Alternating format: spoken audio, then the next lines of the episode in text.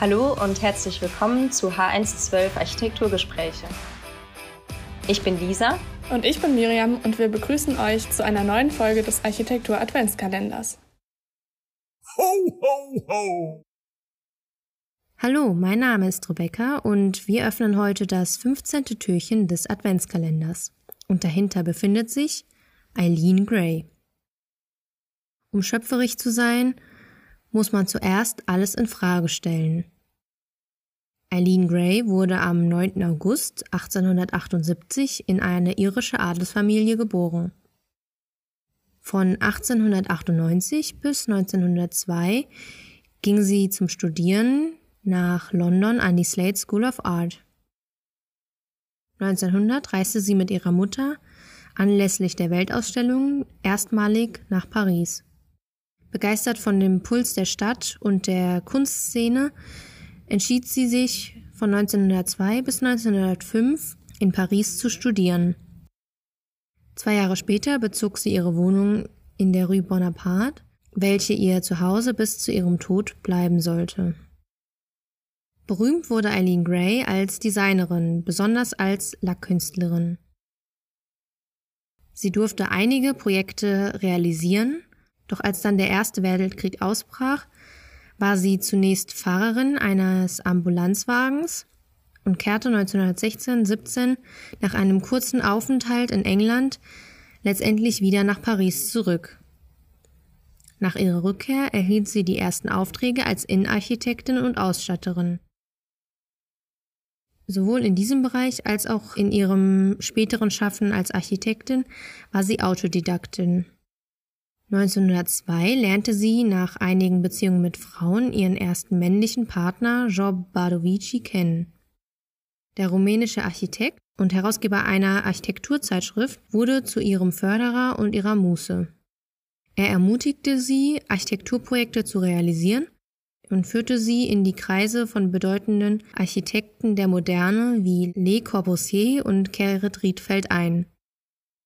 1922 eröffnete Eileen Gray eine Galerie und obwohl sie längst als Designerin und Ausstatterin in Fachkreisen berühmt war, verkauften sich ihre Arbeiten eher schlecht.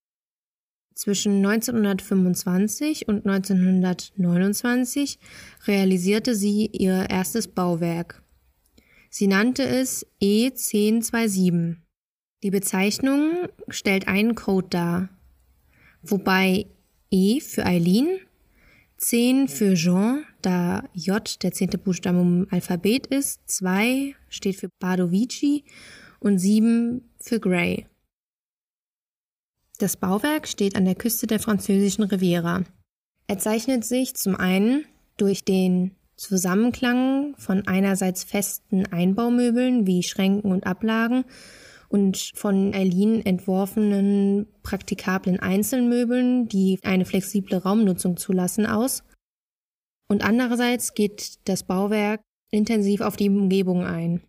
Direkt an der Küste mit Blick auf das Meer gelegen, wirkt das zweigeschossige Gebäude wie ein weißes Schiff aus Beton. Die Terrasse mit dem Segeltuch bespannten Geländer und dem Rettungsring erinnert an ein Schiffsdeck. Der Ausgang der Wendeltreppe auf das Dach mutet einem Schiffsschornstein an, neben dem ein Mast in die Höhe ragt. Kurz nach der Fertigstellung zerbrach die Beziehung zwischen Barovici und Gray. 1938 besuchte Le Corbusier zum ersten Mal die Villa am Meer, um seinen Freund Badovici zu besuchen. Er drückte seine Begeisterung von E1027 in einem Brief an Eileen Gray aus. 1939 erlaubte Badovici seinem Freund, großformatige und starkfarbige Wandmalereien an den Wänden der Villa zu realisieren. Dies führte zum Zerwürfnis mit Gray. Es wird vermutet, dass Le Corbusier aus verletzter Eitelkeit handelte.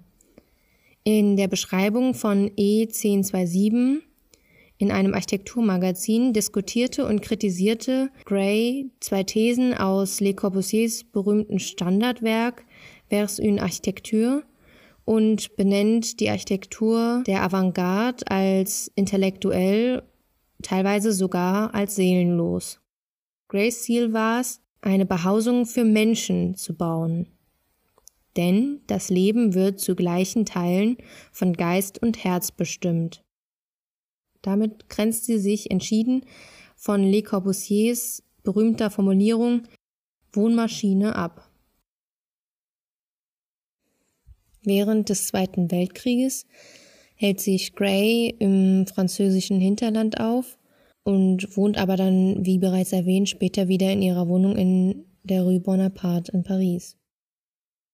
Nach dem Tod von Badovici lässt seine Erbin die Villa versteigern und die Käuferin hält Le Corbusier für den Erbauer des Hauses. Und diese Zuschreibung wird auch von Architekturzeitschriften übernommen.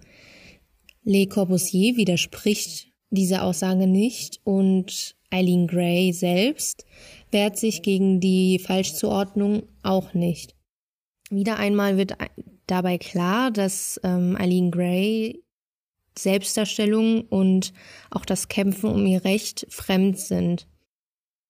Und so kam es, dass sie nach und nach in Vergessenheit geriet und vielleicht das Motto ihrer Mutter verfalle nie in Selbstmitleid ein wenig zu ernst nahm.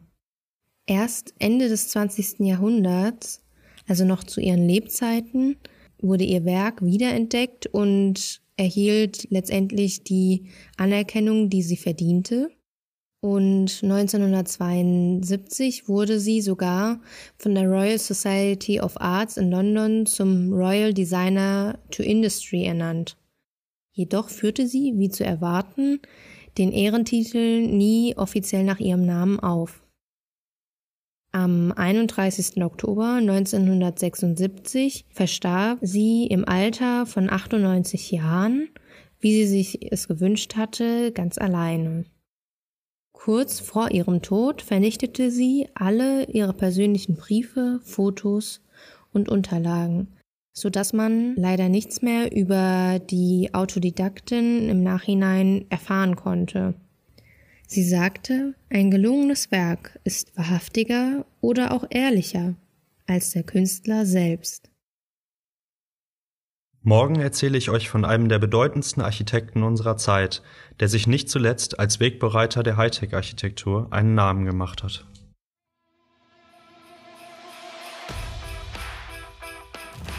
Dank fürs Zuhören.